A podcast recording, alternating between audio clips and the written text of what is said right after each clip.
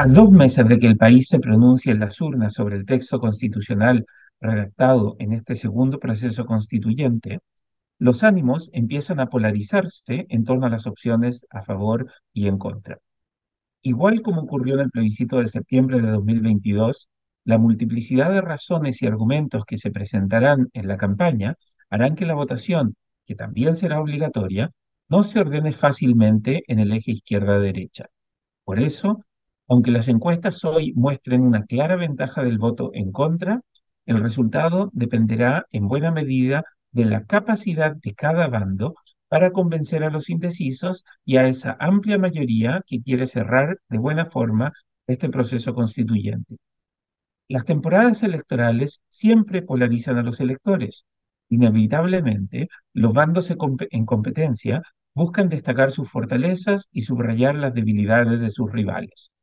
Si bien las elecciones a dos bandas siempre las deciden los votantes más moderados, los bandos en competencia tienden, tienen que tomar algunas posiciones más radicales para entusiasmar sus bases a participar. Pero el contexto también importa. Este segundo proceso constituyente está marcado por la fatiga constitucional que experimenta la gente, por la molestia de la población con sus élites políticas que son incapaces de forjar acuerdos por el rechazo al gobierno del presidente Boric, que no ha podido con la delincuencia y que lleva al país por el sendero equivocado, y finalmente por las estrategias de los partidos que ya están pensando en las elecciones municipales y de gobernadores de 2024 y las elecciones presidenciales y legislativas de 2025. Por eso, en la votación de diciembre, el contenido del texto de la Constitución será solo uno de los elementos sobre los que mucha gente decida su voto. Aquellos que quieren castigar al gobierno pudieran querer votar de forma opuesta a lo que apoye el gobierno de Boric. A su vez, aquellos que quieren evitar que José Antonio Caz se consolide como el favorito para la campaña presidencial de 2025, querrán propinarle una derrota al líder del Partido Republicano este diciembre. Los que quieren rechazar todo lo que significó el estallido social de 2019 y la violencia que trajo asociada, y los que quieren acabar de una buena vez con la incertidumbre asociada al proceso constituyente, dudan entre aprobar esta propuesta de texto o rechazarla.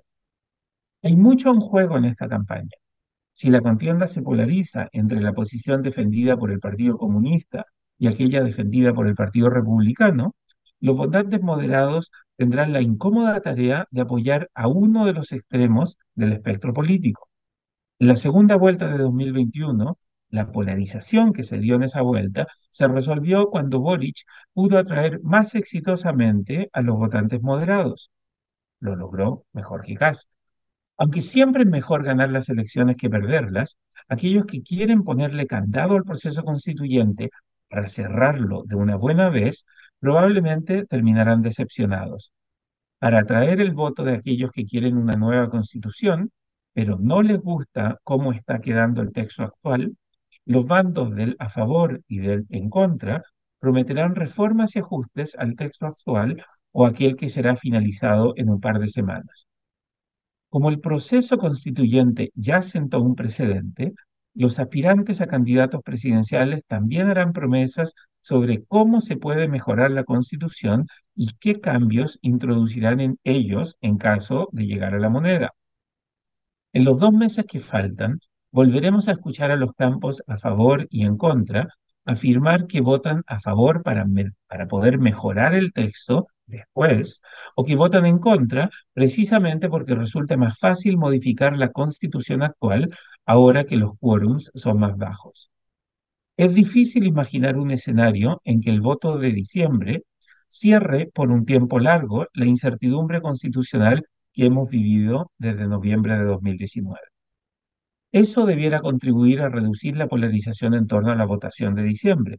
Después de todo, pase lo que pase, la constitución chilena seguirá siendo modificada en los próximos meses, sino años. Pero como la elección de diciembre es la primera oportunidad para que se mida en la cancha la fortaleza de los distintos candidatos presidenciales, la campaña inducirá a que las élites se polaricen y a que el electorado considere elementos más allá del texto constitucional en su voto. La gente que no quiere ver a Kass en la moneda votará para evitar que Kass se consolide como el candidato de derecha, más que porque esté de acuerdo o en desacuerdo con el nuevo texto. Aquellos que rechazan al PC y quieren debilitar a la izquierda más dura votarán pensando tanto en eso como en su grado de acuerdo con el texto de la nueva Constitución.